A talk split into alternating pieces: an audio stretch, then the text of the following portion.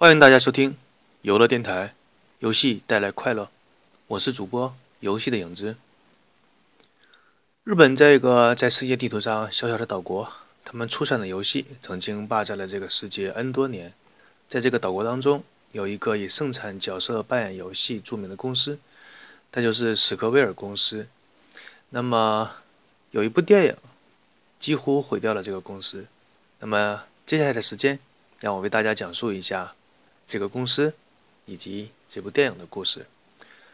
火炉旁最好的位置，永远留给说书人。那些曾经感动过我们的游戏，那些制作出这些好游戏的公司，在岁月流逝当中，还有谁记得他们的故事？我是与大家分享故事的游戏的影子。今天继续给大家讲史克威尔公司的故事。上一期我们讲到两大公司进行合并，那么公司的合并历来都是一个既复杂又漫长的过程，包括合并之后公司的名字叫什么，股票的分配要如何兑换，高层领导的职位要如何重新的调整。两家公司合并之后，那么新公司的名字被定造了，叫做史克威尔艾尼克斯。新会社的股权分配方面，由史克威尔公司的每分股票折合成原来安尼克斯公司的零点八股。由于索尼公司也是持有大量史克威尔公司的股票，所以索尼公司会占有新公司的百分之八的股份。然而，史克威尔公司的股东们对这个分配并不满意，发生了一点点争执。所庆幸的是，安尼克斯公司将这个比例调到了一股。比到零点八五股，才让这一个新公司顺利的建立了起来。根据日本的朝日新闻报道，重新合并的公司会占据全球游戏产业的第七位。同时，根据日本东京交易证券交易所收盘时的价格，这两个游戏社合并的股票总价值已经超过了科乐美。这意味着这一家新公司已经成为了日本游戏开发业新的翘楚。那么，讲到这里，顺便跟大家聊几句：为什么说股票的总价值要跟游戏的科乐美公司相比？因为在整个日本游戏行业，科乐美公司是属于最善于经营的。基本上，你每年看科乐美公司的财务报表，很难看到说哪一年亏损，基本上都是说。或者今年挣的钱比较多，或者是今年挣的钱比较少，挣多挣少而已的，基本上都没有赔过。从公司合并这一事件之后，有一些怀旧一点的玩家开始总结史克威尔公司所发展的历程。那么，史克威尔公司总共参与过两个王朝，一个是任天堂 FC 时的那个年代的王朝，还有一个就是索尼王朝。那么，要评估一下游戏公司的。它的整总体的产值，不能简单的看它有多少名员工，或者它有多少的资产。从经济学的观点上认为，一个企业全部的价值在于它的有形资产和它的无形资产的总和。这个话说的有点拗口，我来给大家举个生活中的例子，就像你去评估一个人的财富一样，除了他的不动产，也就是说房产、车子什么的，和银行存折里边的零的个数，除此之外呢，他的社交圈所认识的亲朋好友。也都要算在他的无形资产当中，就是说他的人脉也是他的资产。再给大家举一个比较经典的事例，就是当初可口可乐公司在接受《财富》杂志采访的时候，可口可乐老板说，可口可乐如今已经成为全世界的一个品牌概念，就算是在一夜之间，全世界的可口可乐工厂都遭遇了大火、地震、什么彗星撞地球一系列的自然灾害。那么，仅仅凭着可口可乐这个招牌、这个品牌，也能迅速的从银行贷到大量的贷款，让可口可乐在短时间重新建立起新的工厂，来继续霸占这个地球上饮料业的霸主。这就是无形资产的价值。同样，这也是一个品牌的这一个品牌的力量。那么，在分析史克威尔公司的它的资产的时候，我们也可以从不动产和无形资产开始进行着手分析。首先，我们从史克威尔的日本总部开始进行评估它的资产。在1986年，史克威尔公司成立的时候，它的全称叫做史克威尔软件责任有限公司，是不是特别有一种改革开放我国公司名字的的那种感觉呢？记得当年很多人在讨论什么叫做责任有限公司，责任是谁的责任？为什么不能叫无限公司？叫无限公司不会显得更大气吗？现在想来，这些问题也算是骨灰级的笑话了。那么当年这个小规模的游戏开发商，经过了 N 多年的发展，凭借着任天堂的主机开始风靡全球，它的资产几乎是直线上升的。经过这些发展之后，史克威尔的日本总部已经发展成了可以制作全线游戏产品，覆盖了电脑、主机、掌机在内的全部主流游戏平台。那个时候手机还不可以打游戏，在史克威尔日本游戏总部所发行的游戏。创造出的累计价值就已经超过了一百亿美元，一百亿美元。那么接下来介绍一下史克威尔公司的美国分部。在一九八九年，随着史克威尔公司在日美市场的开拓，在美国洛杉矶建立起了史克威尔的子公司，就是说美国的分部负责在北美的全部的事务。最开始的时候，美国分部只是负责史克威尔公司的游戏产品。这进行一些美国本土化和推广，比如说日文译成英文呐，打一打广告啊。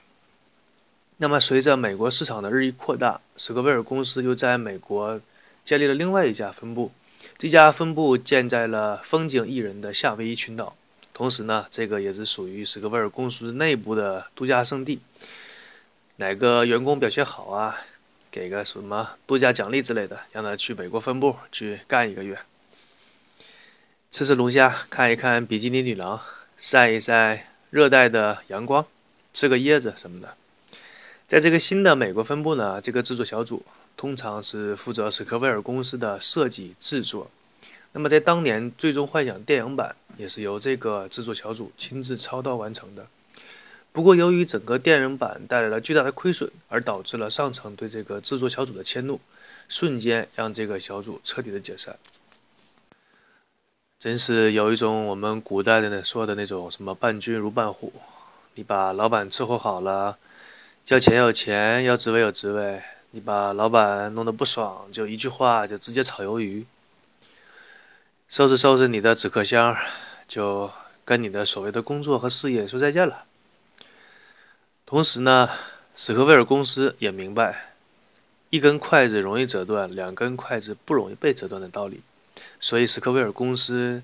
看上了位于北美的电子游戏大鳄 EA 公司，和他合作建立了史克威尔的 EA 的艺术工作室。出于全球战略的考虑呢，史克威尔公司在一九九八年还建立了一个欧洲分部，当然没有什么建树。史克威尔公司的故事讲到这里的时候，还是想跟大家说一下让他遭遇滑铁卢的那一部电影的故事，因为那个故事实在是太有趣了。在这里简单跟大家介绍一下吧，以后有时间再详细的讲一讲。说到这部电影呢，我们需要把时间拨到二零零一年的七月十一日，这是《最终幻想》电影版首映的日子。按照史克威尔公司以及他的股东索尼公司来说，觉得这部电影。在已经投资了1.6亿美元之后，大家注意是2001年的一点六亿美元，那个真的是天价。这部电影呢，全部由电脑的 CG 动画制作而成，说会给他们带来丰厚的收入，即使没有赚取成倍暴利的资金，也会在电影界和游戏界留下浓墨重彩的一笔。只是他们所没有想到的是呢，这个浓墨重彩的一笔，那确实是留下了。不过，留下的不是光辉的一笔，而是耻辱的一笔。时至今日呢，在游戏界和电影界，每次一提到《最终幻想》的电影版，就会肆无忌惮地说一句：“曾经有一个非常 SB 的日本游戏厂商，想靠游戏来出一款电影，而是全息机电影，结果他赔的只剩下一条内裤。”当时这部电影由索尼旗下的哥伦比亚影业负责宣传和上映，他们铺天盖地的开始宣传攻势，投入大量的广告资金，并且在已经有《最终幻想》这个对于很多游戏玩家来说，多少也算是一个金字招牌，那么多人都期待这样一部电影，但是电影在全球发行了五个月之后，还是在学生放假的那段时间，按照统计上来的数字，算盘儿扒拉了扒拉，算了一下，计算器按了一按，票房收入仅仅是收回了这部电影投入的五分之一的资金，都还不到。因此，二零零一年就注定成为了斯科威尔公司的霉运之年。有的时候，一家公司如果发展的太顺利，就根本不会去考虑到自己失败的结果。史克威尔公司当年就是这样一个样板。当这部电影失败的消息传来之后，就像多米诺骨牌的第一块被人用手指轻轻推了一下，一系列的连锁反应便开始发生。首先是制作这个电影的技术小组马上被解散，就是刚刚在。给大家提过的那个夏威夷小组，之后因为这部电影赔掉的钱而导致公司被大幅度裁员，包括他的第一款网络版的《最终幻想》也因到也因为这个电影的失败而把里边的故事情节，包括地图的大小大的规模的缩小。这部电影从开始上映到结束就只获得2001年度最佳电影创意奖。估计是那些评委觉得从来没有人敢这么大胆做这么烂的影片，确实是挺有创意的，于是就给他们颁布了一个这样一个奖项。那么，为什么《最终幻想》的电影能够烂到这样的程度？一切都是从掌声开始。当所有喜欢《最终幻想》这款游戏的玩家听到这款游戏要推出一个电影版的时候，他们几乎所有人都举起了自己卑微的双手，相互拍在了一起。就是在这样巨大的掌声之下，这个电影的所谓的导演坂口博信开始头晕目眩，不知道自己是谁，不知道自己该干些什么。作为一个几乎可以说是最终幻想、最终幻想之父的坂口博信，以自己资深的游戏制作人的心态和视角来制作一部电影，这本身就很搞笑。那么更加搞笑的是呢？当记者问到这部电影的时候，坂口博信是这样回答他们的：“他说，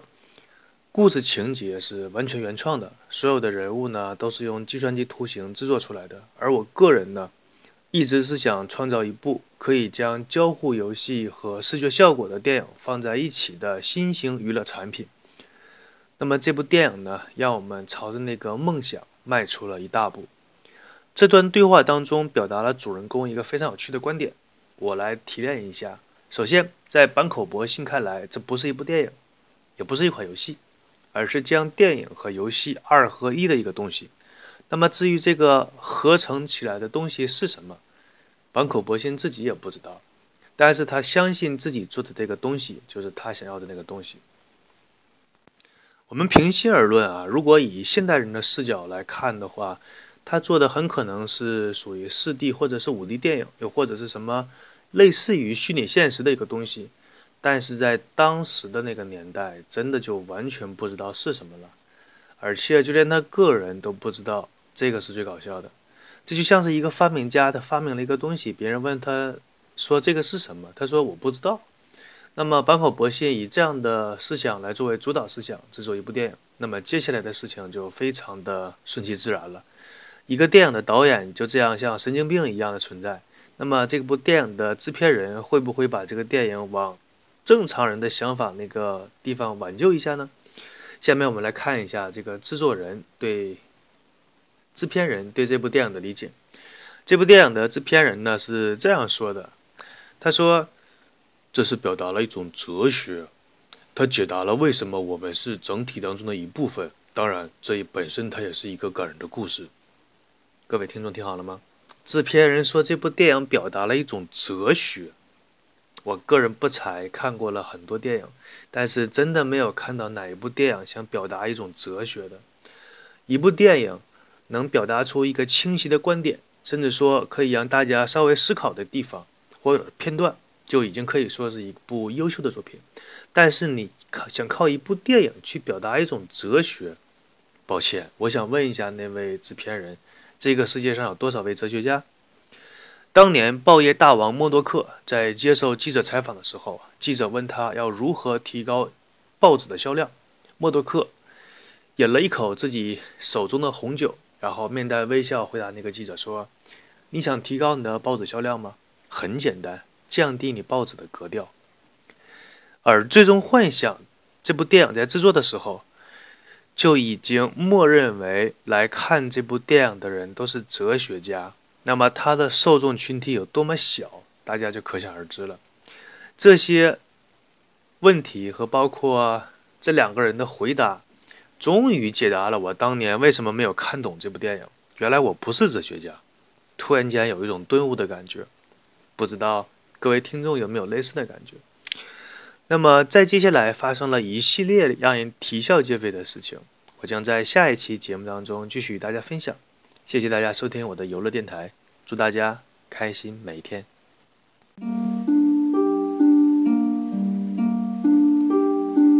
Just wait, the whitey may roam. Always a hero comes home.